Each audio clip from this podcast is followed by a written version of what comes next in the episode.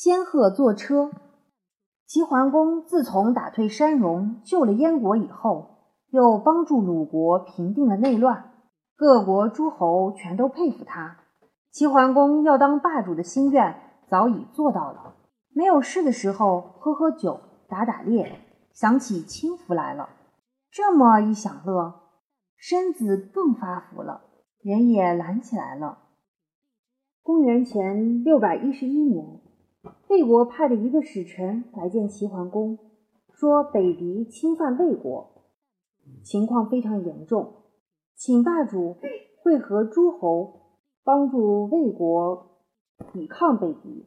齐桓公打了个哈欠，说：“齐国的兵马到现在还没好好的休息过，等到明年开春再说吧。”哪知道没过了几个月功夫。魏国的大夫跑到齐国来报告说，北狄杀了魏国的国君，灭了魏国，魏国的老百姓活不了了，能逃走的都逃到曹邑去了。他们派我到您这儿来报告，请霸主做主。齐桓公听了挺害臊，他说：“这全是我的不是，没早点去救，现在还来得及。”我马上发兵去打北狄，给你们的国君报仇。他就准备出兵到魏国去。那个给北狄杀了的国君是魏义公，他有个特别的爱好，喜欢玩仙鹤。他养仙鹤养得入了迷，连国家大事全都不管。他把养仙鹤的使唤人都封为大官。那些原来的大官。有的反倒没有职位了。为了养仙鹤，他老向老百姓要粮，老百姓冻死饿死都不搁在他心上。魏义公带着仙鹤出去玩，这些仙鹤已经养熟了，没有一只是用笼子关的，都是坐车出去的。他还把仙鹤分了等级，头等仙鹤坐头等车，二等仙鹤坐二等车，特等仙鹤。坐的是大夫坐的篷车，那时候叫轩车。那些坐篷车的特等仙鹤称贺将军。贺将军翅膀一扇，脖子一挺，大红顶子的脑袋显得特别威风。魏义公老问人家，哪一个将军的脖子有像贺将军那么长？哪一个将军的脑袋能抬得像贺将军那么高？手下的人只好打工哈腰地说：“没有，谁也比不上贺将军。”有一天，卫义公带着一连串的车马出去玩，有不少贺将军前呼后拥的给他保驾，那股子神气劲儿就好像一对大官似的。他正玩的得意洋洋的时候，忽然来了个报告，说北狄打进来了。这可太扫兴了。他一边忙着打道回宫，一边吩咐将士和老百姓快去守城。万没想到，老百姓全忙着逃难，士兵不拿兵器，将军不穿铠甲。卫懿公着急地说：“你们怎么了？北狄打进来了，你们怎么不去抵抗啊？”他们说：“打北狄也用不着我们，您还是吩咐贺将军们去吧。”到了这时候，卫懿公才明白自己为了养仙鹤，不管理国家，得罪了文武百官，失去了民心。他哭丧着脸向大臣们认错，把仙鹤全放了。可是那些惯坏了的仙鹤轰也轰不走，净看着国君伸着脖子，扑扇着翅膀，不断的向他献殷勤。卫懿公急得要哭出来了。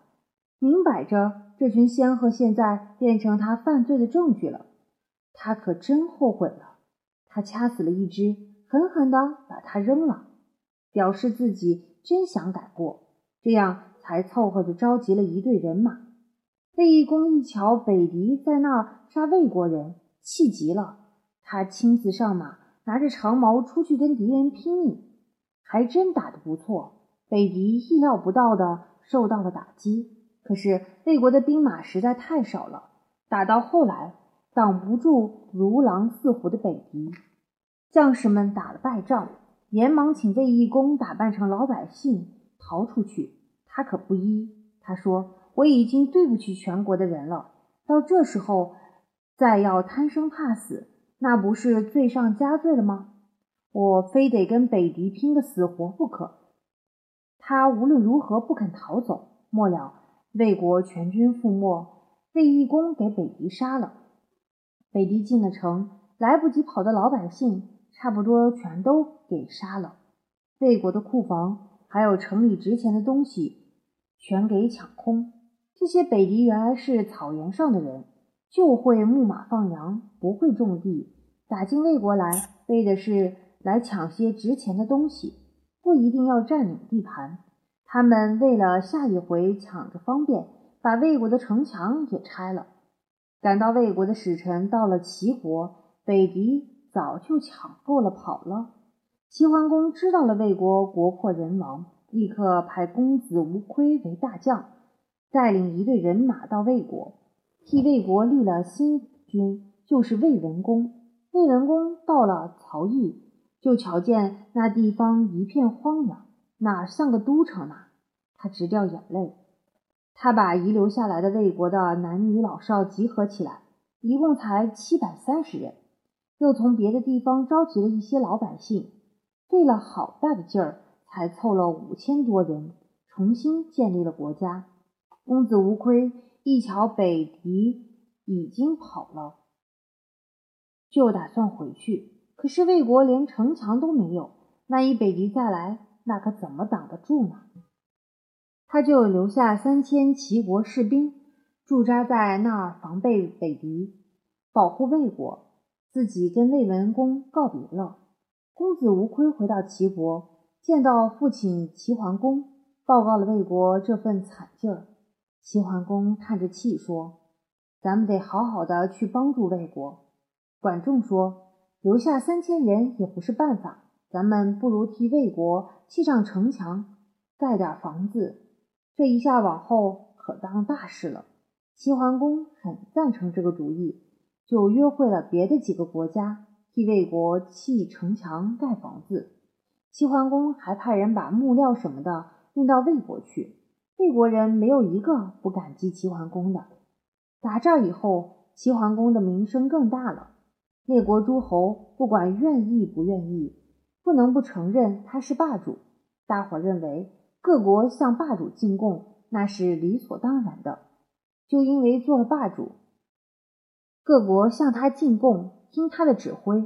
有几个大国的诸侯也想做霸主了。